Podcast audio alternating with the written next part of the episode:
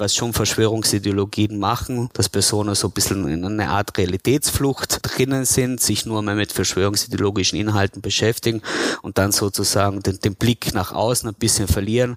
Und das geht mittlerweile eben auch so weit, dass Personen eben eigene Familienmitglieder angreifen. Und da kann es schon helfen, die Personen nochmal sozusagen auf den Boden der Tatsachen ähm, zurückzuführen und zu sagen, ja, okay, wir sind ja immer noch eine Familie, ich bin immer noch dein Sohn, deine Mutter, dein Bruder, wie auch immer. Wir haben es früher ja auch geschafft, miteinander umzugehen. Ähm, und ist es nicht im Interesse aller, dass wir wieder einen gemeinsamen Umgang oder einen Ton finden? Hallo und herzlich willkommen bei Aufstehen Laut, dem Podcast von Aufstehen. Mein Name ist Christian Haslinger, ich bin Campaigner bei Aufstehen und alle drei Wochen sprechen wir von Aufstehen mit Aktivistinnen, Expertinnen und Betroffenen über die Themen, die vielen von uns unter den Nägeln brennen.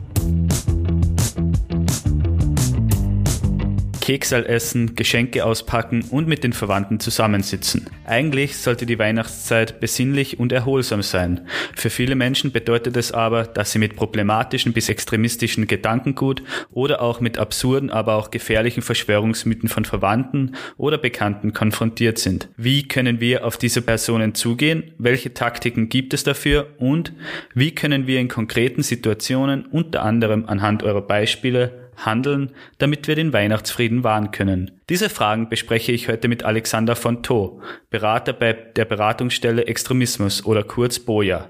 Danke, dass du für uns Zeit genommen hast, Alexander. Dankeschön, danke euch für die Einladung. Beginnen wir gleich mit der Beratungsstelle Extremismus und deiner Arbeit als Berater. Wie können wir uns deine Arbeit vorstellen? Was macht ihr denn genau? Ja, wir, die Beratungsstelle Extremismus, sind eine bundesweite Beratungsstelle, sprich wir sind in Österreich weit ähm, tätig mit Sitz in Wien und ähm, beraten Personen und dessen Umfeld, die ähm, mit extremistischen Ideologien, extremistischen Inhalten in Verbindung gekommen sind, aber auch institutionelle Einrichtungen wie Schulen, ähm, Justizanstalten, Jugendzentren und so weiter.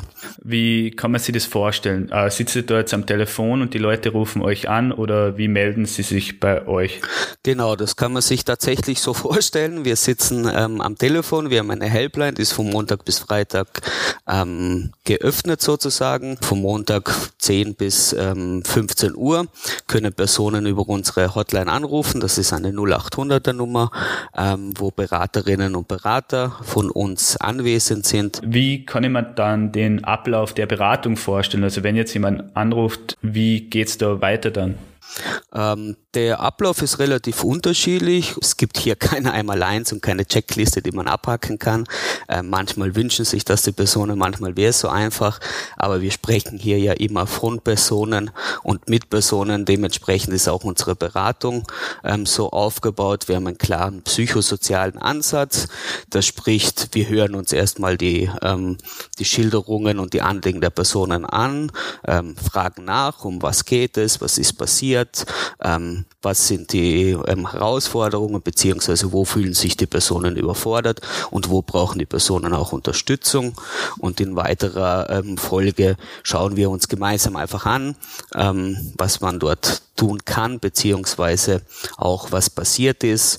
Ähm, und wir haben sozusagen einen Ansatz, das ist der Ansatz der fünf Säulen der Identität. Und anhand dieses Ansatzes schauen wir uns ähm, gemeinsam mit den Personen an, wie eben solche extremistischen Ideologien entstehen können und was da für Bedürfnisse auch dahinter stecken. Und das ist uns immer ganz wichtig zu sagen.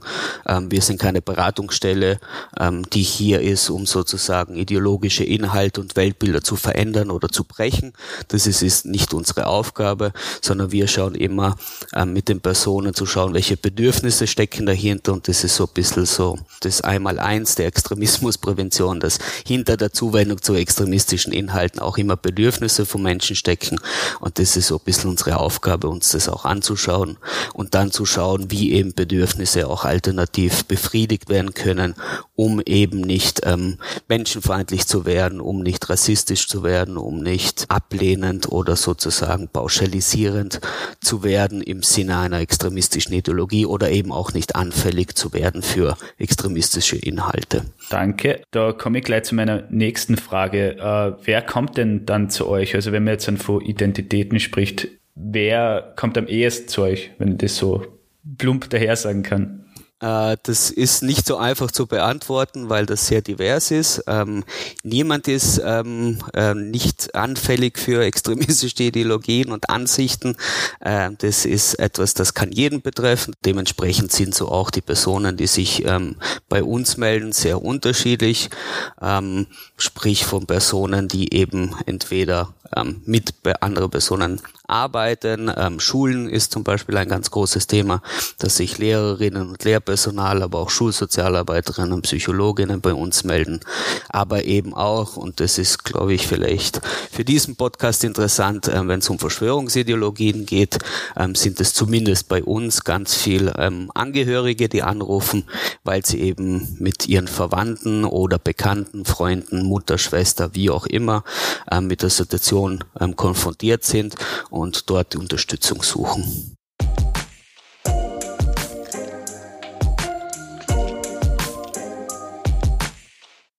Wie erkennt ihr Extremismus, beziehungsweise ab wann handelt es sich um Verschwörungserzählungen?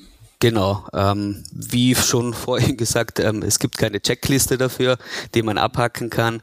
Ähm, das ist nichts, nichts ähm, Lineares sozusagen, aber es gibt schon so Merkmale, da sehen wir zumindest ähm, gewisse gewisse Problematiken, gewisse ähm, Mechanismen, die dort greifen. In der Kürze gesagt ähm, kann man sagen, wenn es zu einem dualistischen Weltbild kommt, also wenn man die Welt in Gut und Böse sieht, ähm, wenn man auch die Welt ähm, in so einteilt und die Gesellschaft und auch einen Zugang wählt, äh, wo es viel darum geht, wer sind die Guten und wer sind die Bösen, dann ist ein wichtiges Merkmal ist sozusagen auch der Absolutheitsanspruch, also sprich, ich bin die einzige Person, ähm, die jetzt die Wahrheit Wahrheit weiß, ich bin die einzige Person, die auch das Richtige macht. Dann ganz klare Freund- und Feindschemas ist sozusagen auch ein Merkmal, aber eben auch Verschwörungstheorien. Und Verschwörungstheorien ist etwas, das finden wir in allen extremistischen Strömungen, sei es, ob sie politisch sind, ob sie religiös motiviert sind, ähm, ob es Rechtsextremismus ist, ähm, sind sozusagen Verschwörungstheorien immer ein wichtiger Bestandteil davon. Und auch ein gewisser Autoritarismus, sprich, dass man sich ähm, gewissen Hierarchien und Strukturen auch unterordnet. Ein Merkmal kann auch sein, eben so eine gewisse Sündenbock-Mentalität ähm, versus eine Opferrolle, also dass man sich immer selbst als Opfer sieht und auch immer probiert, sozusagen einen Schuldigen zu finden. Nicht zuletzt ähm, ein Punkt, der nicht vorkommen muss, der aber immer auch Teil ähm, einer extremistischen Ideologie ist, ist eben die Legitimierung von Gewalt, ähm, manchmal die Legitimierung von Gewalt entweder als letzte Option um sich ähm, gegen das herrschende System unter Anführungszeichen zu widersetzen. Und das ist auch so ein bisschen ein Merkmal. Der Feind ist immer das System, mit dem wir uns beschäftigen und in dem wir uns bewegen. Und sozusagen muss auch dieses System gestürzt werden. Und das ist so ein bisschen ein Merkmal und in dem Folge auch die Ablehnung von demokratischen Strukturen und demokratischen Prozessen. Ähm, das hört sich sehr mehrstufig an. Also wie gesagt, es gibt das Patentrezept. Ähm, dann würde ich gleich zu meiner ersten Frage kommen, die was uns von einer Person geschickt worden ist. Die schreibt nämlich, dass sie äh, Bekannte hat, die was noch nicht, was heißt seit kurzem eher drinnen ist in den Verschwörungserzählungen. Und die Frage ist, wäre jetzt dann, wie geht man am besten mit Personen um, die was erst so leicht drinnen sind? Ähm, ist da eher emotional oder faktenbasiert die bessere Argumentation? Mhm. Ähm, das ist eine Frage, die, die uns auch oft begegnet. Ähm, wir sagen hier immer, es ist ganz wichtig und das ist auch etwas, das wir immer in den Beratungen mitgehen, bitte in Beziehung bleiben mit den Personen, nicht den Kontakt abbrechen, weil wenn man den Kontakt abbricht, dann kann es sein, dass sich Personen isolieren, dass sich Personen in ihren Einstellungen und Meinungen ähm, nicht mehr gehört fühlen und sozusagen ähm, sich äh, nur mehr in Kanälen bewegen oder sich nur mehr mit Personen und, und Einstellungen beschäftigen, die ihresgleichen sind. Ähm, in der Wissenschaft nennt man sowas zum Beispiel Echokammern. Ähm, das ist etwas, was wir im Online-Bereich ganz viel ähm, auch mitbekommen und ganz viel ähm, Wissen auch vom, vom Online-Bereich, dass man sozusagen, wenn man sich in, in Gruppen, Telegram-Gruppen, Chat-Gruppen, Facebook, was auch immer, immer bewegt, wo man eh immer die gleichen Inhalte hört, ähm, dann schafft das sozusagen eine gewisse Form von, von, von Radikalisierung und von Fanatisierung, weil man kein, kein, kein Feedback mehr bekommt und sich sozusagen immer das das eigene Echo eh bestätigt bekommt und man diesen Einstellungen sich bestätigt fühlt. Das ist so ein bisschen etwas, ähm, was sozusagen eine, eine Art Gefahr ist, dass sich Personen eben isolieren und abschotten. Deswegen bitte in Beziehung bleiben. Und ähm, man kann schon, wenn zum Beispiel ein Weltbild noch nicht ganz geschlossen ist, ähm, wenn gewisse Ideologien noch nicht ganz verfestigt sind, wo, wo so Bruchlinien da sind, ähm, dann macht es natürlicherweise auch Sinn, ähm, reinzubringen, aber gleichzeitig auch immer die emotionale Ebene mitzubedenken. Also was macht denn der Person in dem Moment Sorge? Wovor hatten die Personen Angst? Und auch auf dieser Ebene mit den Personen sozusagen darüber sprechen, was gerade das Thema ist. Und da können ganz einfache Fragen auch helfen, wie woher hast du diese Informationen? Ähm, wer sagt denn diese Informationen? Und weißt du überhaupt, was das für Personen sind? Hast du darüber nachrecherchiert und sozusagen ein bisschen auch das erklären, was, was das bedeutet und vielleicht auch andere Informationsquellen zukommen lassen. Wie gesagt, wichtig zu sagen, das ist viel bei Personen, die noch, hm, wie die Frage eben ist, so noch am Anfang drinnen stecken und vielleicht unsicher sind und nicht wissen, in welche Richtung es geht. Und das ist etwas, was gerade jetzt in Corona-Zeiten schon wichtig ist, immer auch im Hinterkopf zu behalten. Es ist, ähm, wir befinden uns in einer Ausnahmesituation, wir befinden uns in einer Pandemie, ähm, es, es herrscht viel Angst, es herrscht viel Unsicherheit und das sind Gefühle, die, die ernst zu nehmen sind und auf der Ebene sollte man auch mit den Personen agieren und, und sie auch nicht als dumm oder schwachsinnig darstellen. Also wir finden das zum Beispiel so Aussagen wie Covidioten, Schwur Kurbel oder so weiter. Ähm, das mag zwar in, in, in einem Reflex ähm, manchmal passend sein, weil viele Inhalte wirklich ähm, schwachsinnig sind, aber gleichzeitig ähm, wird das die, die Beziehung zur Person ähm, nur noch erschweren und, und es birgt Gefahr, dass einfach ein Konflikt herbeigeschworen wird, weil die Person sich dann auch nicht ernst genommen fühlt was, was für alle, alle, alle Personen zählt. Ähm, und, und das ist auch etwas, das wir auch immer in der, in der Extremismusprävention auch immer sagen. Ähm, nicht die Person ist abzuwerten, es können durchaus Inhalte und Positionen ähm, nicht nicht ähm, verstanden werden beziehungsweise nicht ähm, abgelehnt werden, aber nicht die Person per se ablehnen und das macht eben eine Gefahr und die Gefahr ist eben diese Isolierung und dass sich dass sich Personen ähm, verselbstständigen und und dann sozusagen in diesen Echokammern sich nur mehr bewegen. Ähm, da hätte ich gleich zwei Fragen. Also machen wir die erste. Ähm, das heißt, wenn die Personen schon weiter in den Verschwörungserzählungen drinnen sind, macht faktenbasierte Aufklärung weniger Sinn. Das ist etwas, das wir auch immer wieder in, unserer Beratungsstelle erleben und dass sie uns auch immer wieder betroffene Personen schildern, ähm, dass sie es lange probiert haben, sozusagen mit Fakten anzukommen, lange probiert haben, ähm, Informationen zu verteilen und lange probiert haben, ähm, diese diese ähm, Verschwörungstheorien auch zu widerlegen. Ähm, das ist etwas, was viel äh, bei Personen Sinn machen kann, ähm, die eh vielleicht schon nicht an Verschwörungstheorien glauben oder eben ähm, noch nicht ganz genau wissen, was es ist. Personen, die wirklich ähm, schon ein eher, sagen wir mal, geschlosseneres Weltbild haben und auch ähm, mehr davon ähm, überzeugt sind, dann macht es wenig Sinn, Fakten ähm, zu agieren.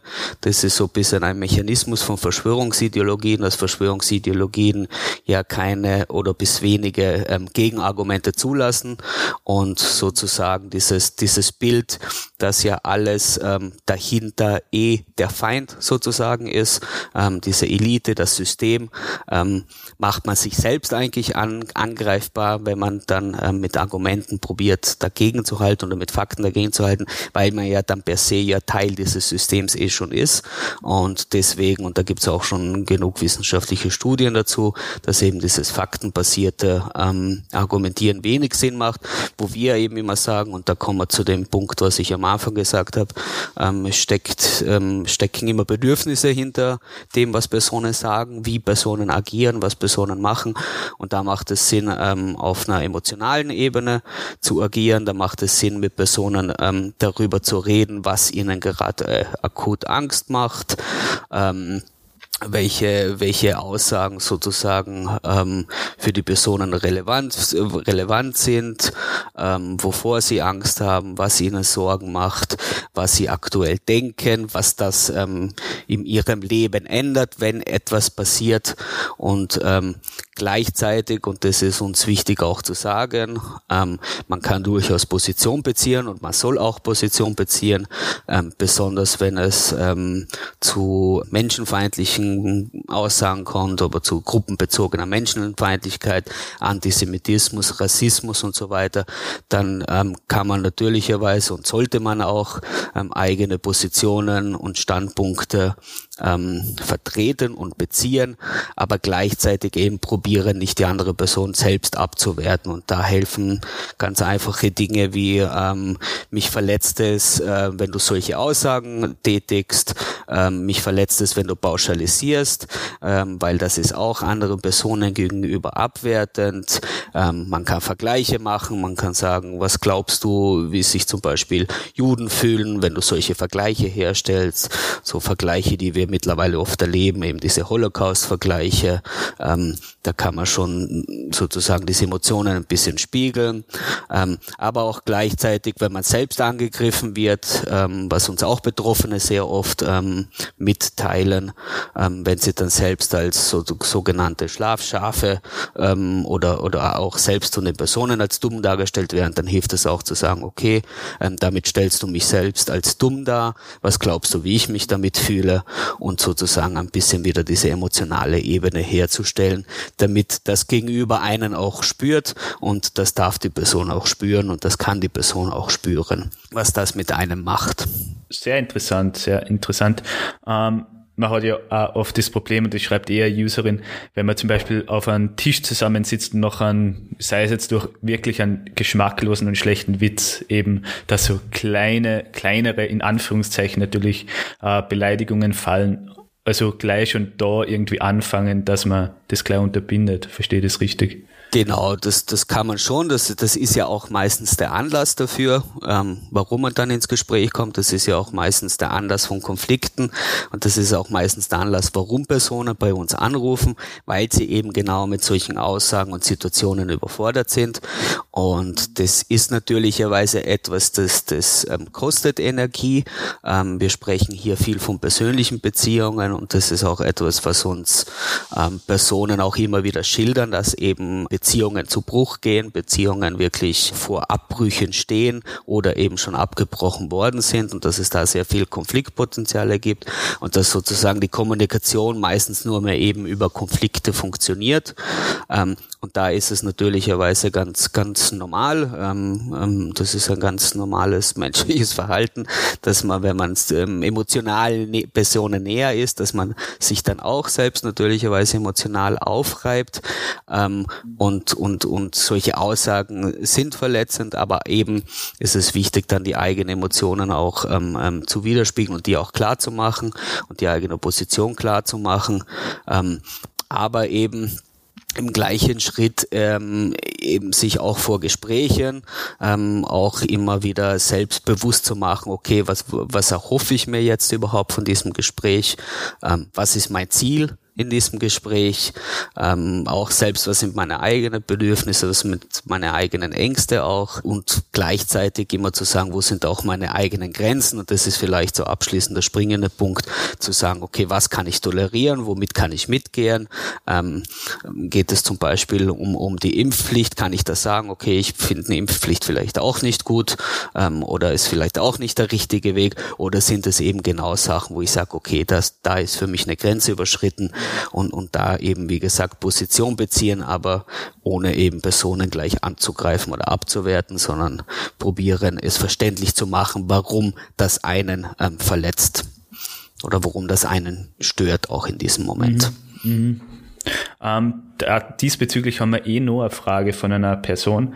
Ähm, da geht es darum, wenn die Familie überwiegend aus sagen wir jetzt an Personen besteht, die was halt extremistische, problematische oder Verschwörungserzählungen ähm, vertreten und man ist quasi die Ausnahme am Tisch. Wie soll man da vorgehen, dass man eben nicht quasi zum Problem gemacht wird, wenn man das alles thematisiert? Das ähm, bedeutet ähm, nicht, dass man natürlicherweise alles gutheißen muss, ähm, wenn, man, wenn man sozusagen nur die einzige Person ist und, und, und das wegschweigt. Das ist es nicht, was ich vorher meinte mit Position ähm, zu beziehen. Aber natürlicherweise ist es eine schwere Situation, wenn, wenn man sozusagen als Gefahr gesehen wird, ähm, wenn man als, als Angriff für, für die eigene Identität gesehen werden will und, und was da schon helfen kann. Und das ist natürlicherweise immer sehr situationsbedingt und, und das kommt darauf an, in welcher Situation ich mich befinde, wie ich mich gerade selbst auch fühle, eben sich klar zu machen, was, was will ich jetzt überhaupt im Gespräch. Ähm, wir raten immer den Personen und das ist auch etwas, was wir ähm, aus unserer Erfahrung in der Arbeit ähm, mit, mitgeben können, ist, ähm, ich werde es nicht erreichen, indem ich probiere, ähm, die Haltung der anderen Person äh, zu ändern. Ähm, wir sprechen auch hier oft von erwachsenen Personen. Ähm, das, das, wird nicht funktionieren, wenn ich probiere, sozusagen die Person von Gegenteil zu überreden.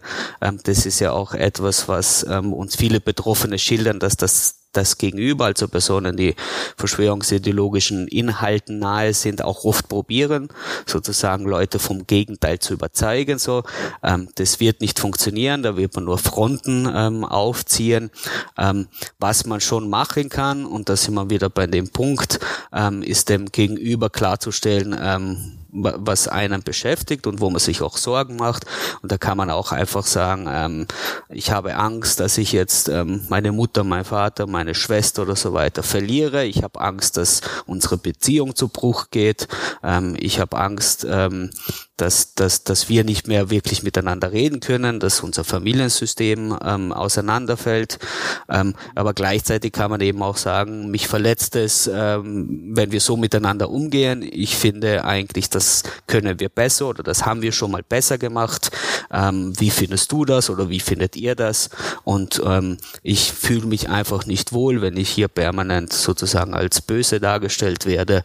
Und, und wie geht es euch damit? Und das, ist das jetzt im Sinne ähm, dieses Familienessens, ähm, dass wir uns jetzt ähm, permanent streiten. So das kann schon auch etwas eben sein, ähm, wo man sich auch dem das klar bewusst macht, was jetzt auch ähm, das, das Ziel sein kann und, und einfach auch mal darüber nachzufragen, so ähm, oder auch Abmachungen zu machen zu sagen, können wir uns jetzt darauf einigen, dass wir eine schöne Weihnachtsabend miteinander verbringen und mal die Welt Welt sein lassen und uns darauf beziehen, dass wir jetzt hier als Familie zusammen sind. So.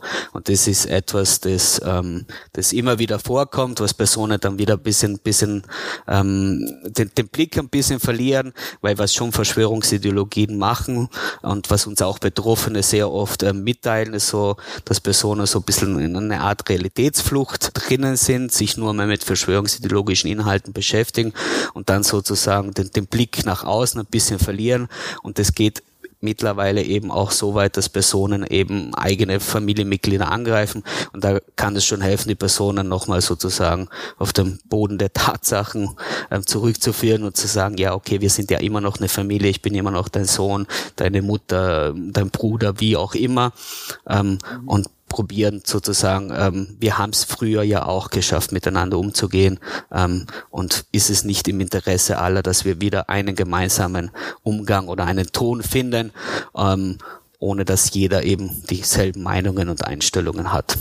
Ähm, das kann ich ja aus meiner persönlichen Erfahrung weitergeben. Am besten funktioniert es eh, wenn man auf beidseitige Sachen appelliert, weil im Endeffekt will eh jeder nur sein Weihnachtsfrieden oder also zu Weihnachten in Frieden oder generell äh, genau positive Stimmung. Und, und das ist das ist natürlichweise etwas, ähm, was wir auch immer den Personen sagen und was was auch wir ein Feedback von den Personen kriegen. Ähm, worum geht's denn eigentlich? Was ist denn wirklich mein Ziel? Und äh, warum rufe ich jetzt auch bei der Helpline an? Das ist auch oft ähm, und und das ist und das passt vielleicht zu zu dem, was wir am Anfang gesagt haben, ähm, wie unser Prozess ist, dass wir auch mit den Menschen ähm, und mit den Personen, die anrufen, manchmal auch ausarbeiten, um was es jetzt wirklich geht und was ist das Ziel dahinter. Und da sind wir schon ganz klar und sagen auch, okay, ähm, äh, die Einstellung und die Meinung, sei es politisch, religiös oder auch welche Richtung auch immer, jemand anderen ähm, probieren zu ändern, das wird nicht funktionieren. Und das sollte auch nie das Ziel sein, sondern das Ziel sollte mm, maximal dann sein, zu schauen, wie Personen eben ähm, die eigenen Bedürfnisse und die eigenen Einstellungen ähm, insofern ändern können, um eben nicht menschenfeindlich zu agieren und menschenfeindlich zu sein. Und das ist auch etwas, das, das man auch in, in der Sozialpädagogik mit Jugendlichen auch macht. Sozusagen ist es wichtig, Angebote zu schaffen und es wird die Alternativen aufzuzeigen, um eben nicht menschenfeindlich ähm, und abwertend sein zu müssen.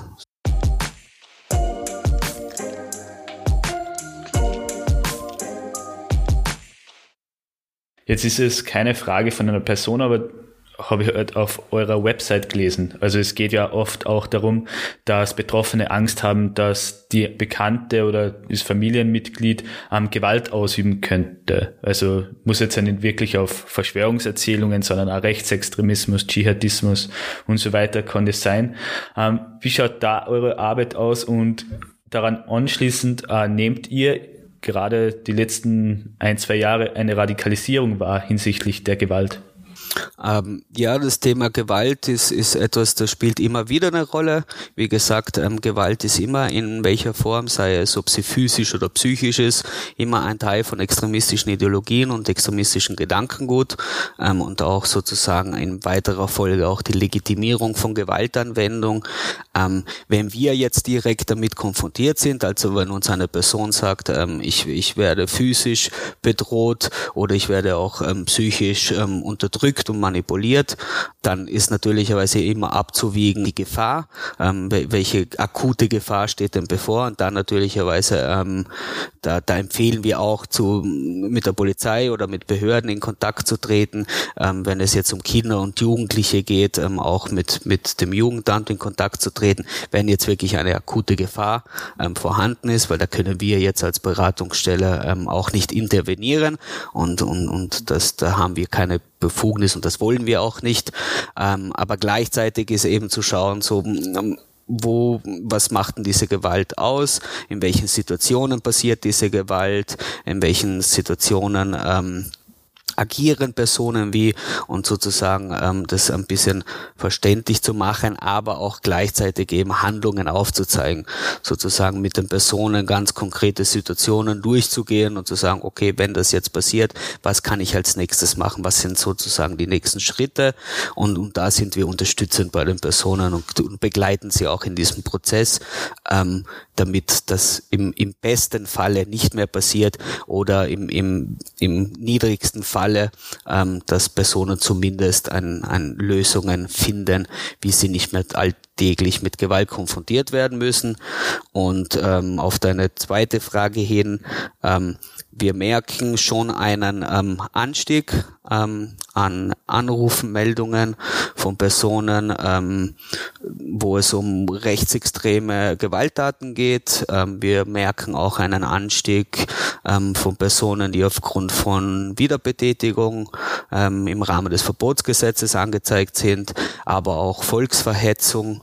Ähm, das sind ähm, Anzeigen, beziehungsweise das sind Vorkommnisse, die sich häufen. Ähm, und auch viel, und das ist vielleicht so ein bisschen ein, ein neueres Phänomen würde ich es jetzt nicht nennen, aber was wir auch merken, ähm, dass das sozusagen das, das Sagbare sagbarer wird und dass auch vieles im, im Online-Bereich mittlerweile ähm, auch zu Anzeigen kommt und, und dort es auch zu straffälligen ähm, Aktivitäten kommt. Und das ist auch etwas, das, das uns Personen auch immer wieder schildern ähm, und auch immer wieder ähm, sagen, ähm, dass sozusagen rechtsextreme Aussagen wieder salonfähiger werden. Okay, okay. Jetzt einmal bisschen weg von dem ähm, was uns interessieren würde, hast du Beispiele, wo ihr wirkliche Erfolge gefeiert habt? Ja, äh, feiern ist in diesem Bereich und in diesem Arbeitsfeld immer so ein bisschen so, ähm, ähm, man freut sich natürlicherweise, wenn man Leute erreicht. Ähm, wir können aber nur unterstützend natürlicherweise sein und beratend sein. Ähm, ein gewisses Maß ist immer den Personen selbst zuzutrauen und sollte auch von den Personen selbst ausgehen. Ähm, dementsprechend, und das ist das, was wir auch immer sagen, sind wir nicht da, irgendwelche ähm, Weltbilder zu verändern oder Personen zu sagen, was gut und was schlecht ist, sondern ähm, ihnen sozusagen das ein bisschen aufzuzeigen ähm, und ganz konkret zum Thema Verschwörungsideologien ähm, hatten wir ein, ein, ein Pärchen oder, oder ein, ein Ehepaar in der Beratung, ähm, die seit über 40 Jahren verheiratet sind und der Mann über die Helpline bei uns angerufen hat und gemeint hat, dass seine Frau immer extremistischer wird, seine Frau immer mehr Verschwörungserzählungen ähm, oder Verschwörungstheorien verbreitet und er ganz große Angst hätte, dass ihr seine Frau ähm, zu Rechtsextremen übergeht ähm, und sozusagen ähm, dort Gewalttaten ausübt. Und dann ist dieses Bärchen zu uns in die Beratung gekommen. Also das war schon einmal eigentlich sehr positiv, dass, dass die Frau bereit war, auch äh, mit dem Mann gemeinsam zu uns in eine Beratung zu kommen. Und was da passiert ist, in dieser Beratung ist, dass wir uns eben gemeinsam angeschaut haben, was sind denn die Themen überhaupt, um, um was geht es überhaupt. Und da ist zum ersten Mal der Frau überhaupt bewusst geworden, welche Ängste der Mann überhaupt hat. Ähm, und gleichzeitig ähm, ist der Frau auch bewusst, äh, ist dem Mann auch bewusst geworden, ähm, wie die Frau überhaupt das sieht. Also sprich, ähm, das, und das muss man sich vorstellen, dass ein, ein, ein Pärchen, das 40 Jahre lang verheiratet ist, ähm, die haben sozusagen salopp gesagt, nicht über das Thema mit miteinander zu Hause geredet, sondern der Mann hat sich über seine Kanäle informiert, die Frau hat sich über ihre Kanäle informiert und die haben gemeinsam an einem Tisch ähm, nicht mehr darüber gesprochen und sozusagen hat der ähm, Mann die Befürchtung gehabt, dass äh, seine Frau ähm, rechtsextreme Gewalttaten verübt und das hat sich dann im Gespräch nicht so dargestellt. Ähm, und gleichzeitig haben wir es aber auch in einem gemeinsamen Gespräch geschafft, ähm, die, die ähm, Frau eben aufzuklären, was Verschwörungsideologien auch ähm, machen und warum Rechtsextreme auch Verschwörungsideologien für sich ähm, missbrauchen. Und ähm, und auch sozusagen ähm, gewisse mm, Telegram-Gruppen oder so weiter auch ähm, bewusst instrumentalisieren. Und das war zum Beispiel der Frau nicht klar. Und ähm, sozusagen haben wir ein bisschen Aufklärungsarbeit diesbezüglich geleistet. Und auf der zweiten Ebene ging es dann ganz viel ähm, um, um die, die Beziehung zwischen, zwischen den zwei Personen und um die Beziehung in, in ihrer Ehe einfach. Und da waren dann schon, und das ist genau das, worum das Beispiel gut dazu passt. Da waren ganz viele Bedürfnisse im Raume, die eigentlich überhaupt nichts mit der extremistischen Ideologie zu tun gehabt haben. Aber die Frau hat sich einfach in einem gewissen Stück weit auch verloren gefühlt. Ähm, die Ehe hat einfach nicht mehr so funktioniert, wie man sich vorstellt. Und da waren sehr viele, ähm, sehr viele un unausgesprochene oder sehr viele unerfüllte Wünsche ähm, da und, und sozusagen hat sich das auseinandergelebt einfach. Und das ist so, so ähm, bisschen, wenn wir von einer Erfolgsgeschichte sprechen in den letzten Monaten, dann ist das zumindest eine. Okay, also reden zumindest am Anfang hilft das sehr. Zum Schluss noch, da wäre eine Einschätzung von dir sehr interessant. Wie können wir es schaffen, also abseits vom Reden, gibt es noch andere Möglichkeit, dass irgendwie extremistische Ideologie unsere Gesellschaft nicht so sehr vereinnahmt oder einnimmt? Ähm, ja, ich ich und wir als Beratungsstelle haben natürlicherweise auch nicht die Weisheit mit dem Löffel gefressen. Ähm, und diese Einschätzungen sind eben besonders, wenn es um extremistische Ideologien geht, immer schwer. Ähm, und das ist auch zum Beispiel eine Frage, die uns ganz oft gestellt wird von betroffenen Personen, die anrufen oder von Angehörigen und die sagen so, äh, wann wird denn das vorbei sein? Ähm, kann, kann ich, ähm, wird, wird meine Mutter jetzt zum Beispiel, ähm, wird die nicht mehr extremistisch sein irgendwann einmal? Mal. Das ist natürlicherweise etwas, das wir nicht beantworten können, ähm, weil da geht es immer um die Personen selbst und wie die Personen selbst agieren und diese Dynamik. Ähm, was wir schon machen können, und das ist, das sind so zwei Ebenen. Einmal ist das die zivilgesellschaftliche Ebene, ähm, wo wir uns bewegen. Da sagen wir schon auch immer, ähm, wie bereits vorher gesagt, im individuellen, aber auch im großen Position zu beziehen, ähm, Aufklärung zu leisten.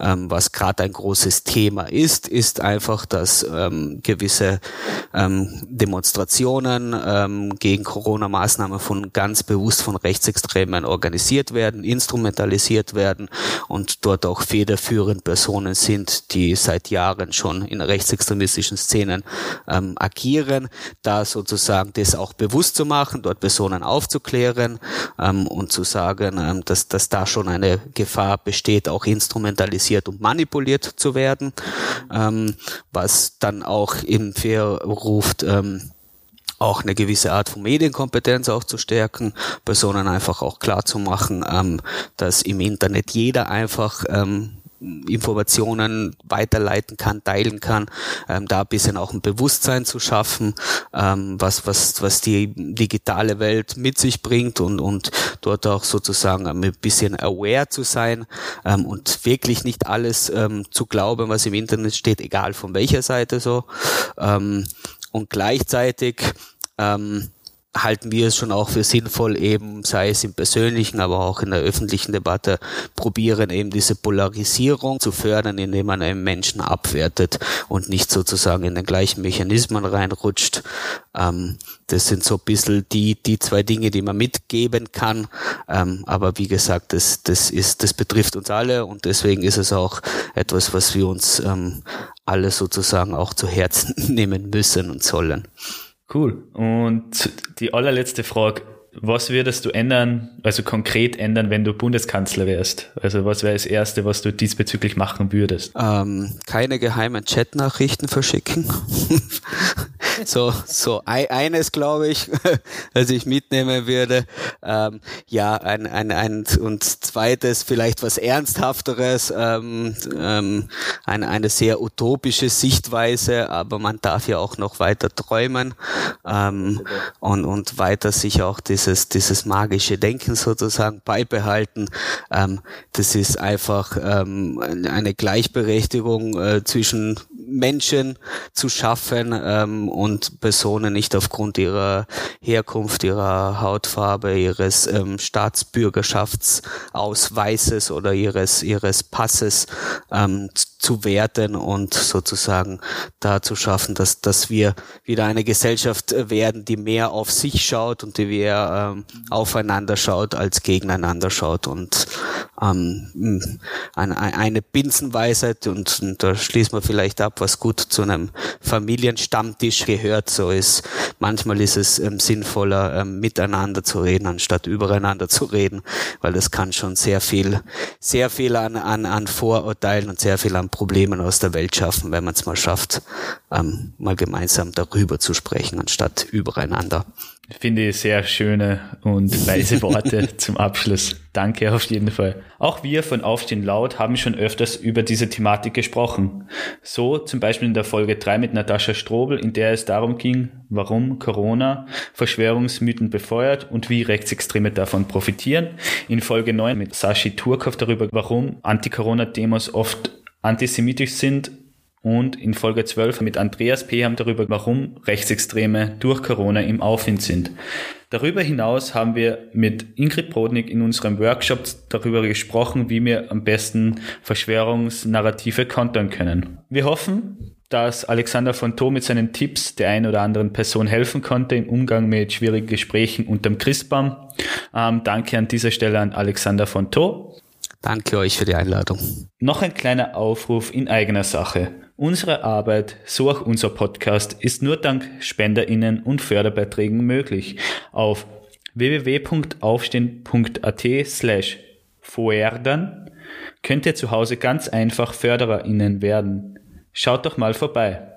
Wir von Aufstehen wünschen erholsame Feiertage und hoffen, dass die Tipps aus dieser Folge euch helfen. Wir hören uns dann im nächsten Jahr wieder. Schreibt uns gern, wie es euch ergangen ist. Schöne Feiertage.